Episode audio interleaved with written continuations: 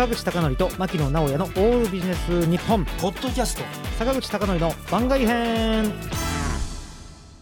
坂口孝則と牧野直哉のオールビジネス日本、えー今回のテーマはサザンオールスターズ私的ベスト3ですサザンオールスターズの私的ベスト3ってことなんですがいや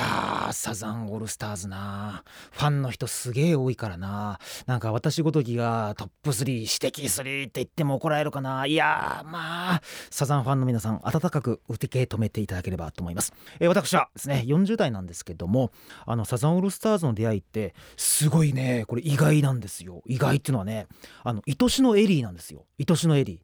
ー。え？愛しのエリーと40代ってこれちょっと結びつかないんじゃないかと思われた皆さん正解です。これ普通は結びつかないんですね、えーなぜかと言いますと大体僕が音楽聴くようになったのは、えー1989年とか、まあ、90年ぐらいですのでえーちょっと愛しのエリーと違うじゃんと思われた方さすがですね、えーただしですねなぜこれが最初の出会いかと言いますとあの夜のヒットスタジオの昔のですねあの昔の名曲を振り返るというテーマであの特番やってたんですね。でそれが僕が小学5年生か6年生ぐらいの出会いで「愛しのエリー」を桑田さんが歌っていらっしゃいましてえーとですね3人がトップ3が立って、まあ、あの素晴らしいイントロのですねところからもう見事にやられてしまいまして「えー、この曲すげえいいじゃん」と言ったらその隣に座っていた父親がですねこれあの忘れもしないんですね。これ忘れもしないけど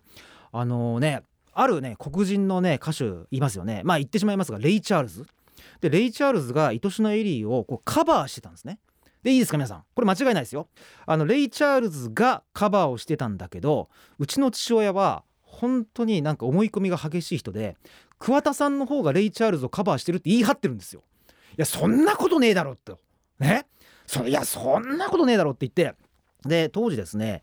あの私がすごい愛しのエリーをですねあの聞いてあいい曲だなと思ったんですがその父親の思い込みがなかったら僕はそれ以上好きにならなかったと思うんですね。それなぜかと言いますと自分が正しいというのをこう証明したいがために愛しのエリーを借りに行って作詞作曲が誰かを見に行ったんですよ。で見に行ったんですよ。そしたらああやっぱり桑田さんが作詞作曲じゃんとあでもせっかくあのね愛しのエリーねあの当時はですね長いシングルの再販のやつが出てたんですけども、まあ、借りに行ってですね、まあ、せっかくだからもう一個なんか借りようかなと思って手に取ったのが「さよならベイビー」っていう曲だったんですね。でこの「さよならベイビー」っていうのがもう本当に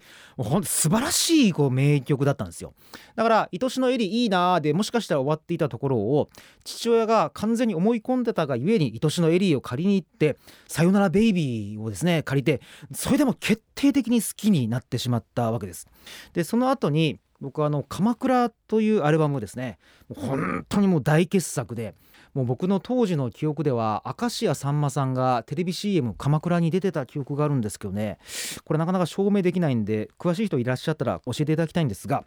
もう本当にもう鎌倉もう2枚組なんですけども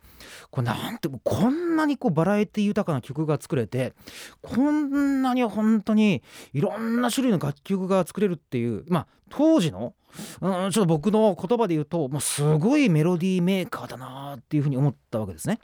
でその後に「世に万葉の花が咲くなり」っていうですねもうこれもすごいアルバムですよね。あの一番好きなのはねそこで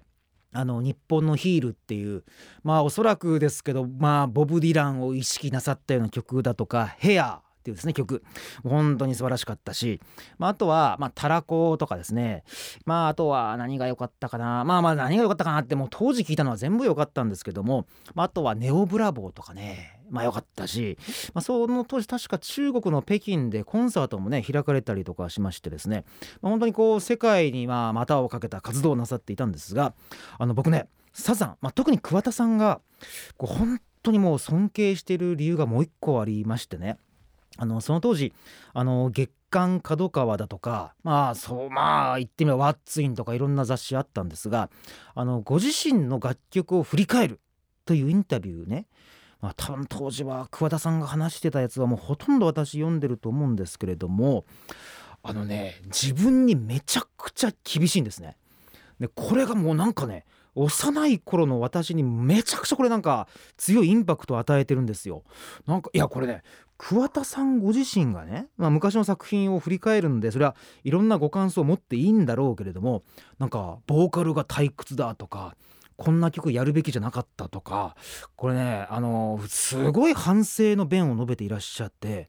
いやこれがちょっと大げさに言うとあの僕のプロフェッショナル僕のまあ職業人としてのこうなんていうかな礎を作ってくれたような感じがするんですよ。で桑田さんは当時なんかバーとかに行ってあのマスターがちょっと気を使ってあの自分自身の曲をかけてくれる時もあるんだけどうわーなんでこういう音遣いしちゃったんだろうっていう反省しながら酒を飲んでしまうというふうに語られてですねこれはなんか音楽家をちょっと超えて超えた意味であの僕の人生にもなんかすごい大きな影響をあの与えているんですね。えさてそこであのベスト3なんですが3は先ほど言った通り3位はですね「さよならベイビー」ですね。まあ、これは確か、まあ、サザンが当時、まあ、やっとっていうと失礼なんですけどやっとチャートで1位を取った曲でもありますし、まあ、私の思い出の曲でもありましてもうとにかくイントロからもうサビから全てすごい。これ皆さん聞いてください「さよならベイビー」で第2位。第2位は「オーガール。悲しい胸のスクリーン」です。これもちょっと個人的な思い出で言いますとですねまあサザンの行ったライブでえー、当時、まあ、桑田さんが歌った曲の中でめちゃくちゃ印象に残ってるしサザンオールスターズの「サザンオールスターズ」というアルバムの中でも特に僕が好きな、うん、曲ですね。これなんでこの曲みんな上げないのかなっていうぐらいメロディーラインが本当に素晴らしい。イントロも素晴らしい。もう全て曲の長さも含めて「オーガール」皆さん聴きましょう。そしてベスト1位です。1位は「おいしいね」です「おいしいね」でこれはん皆さんどれくらい知ってんのかな「みんなの歌のカップリング曲なんですけども「あのみんなの歌っていうサザン復帰の1曲目の B 面に「おいしいね」いやこれにはね僕その当時中学校まあリアルタイムじゃなくて振り返って聞いてるんですけどリアルタイムでね聞いたわけじゃないけどもその時聞いた時小学校中学校の僕はねもう本当にすげえ人だなと思いましたよ。だって1曲目ですよ。復帰1作目でみんなの歌でうわー楽しいって曲を歌った後に B 面のこの「おいしいね」ではなんと商業ロックを批判する曲を歌ってるんですよ。うわーこのなんていうか凄み。でかつですねあの不惑っていう言葉ありますね皆さん。40歳で不惑という言葉なんですがその不惑という言葉を使ってえっと放送禁止用語である F 始まりの4文字用語を歌ったりとかですね。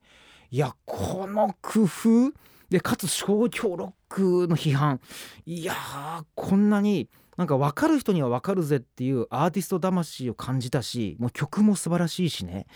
うわこのなんかギミックを含めてあの桑田さんのこう本当に作品に対するこだわりとかご自身に対するなんか自己批判とかそういう3つの側面から含めて「さよならベイビー」「オーガール」そして「おいしいね」というのをぜひこれは僕の繰り返し人生を変えたという意味でも紹介したいと思いました。特に最近はあの桑田さんは、まあ、日本への回帰という意味じゃないんですけども、まああのね、EP のタイトルが「ご飯味噌汁海苔お漬物卵焼き」とかいうねあのタイトルをつけるくらいに今回帰なさっているんですがもちろん今の現代も好きなんですが僕の人生観を形作ったという意味でも本日のテーマはサザンオールスターズ私的ベスト3でした。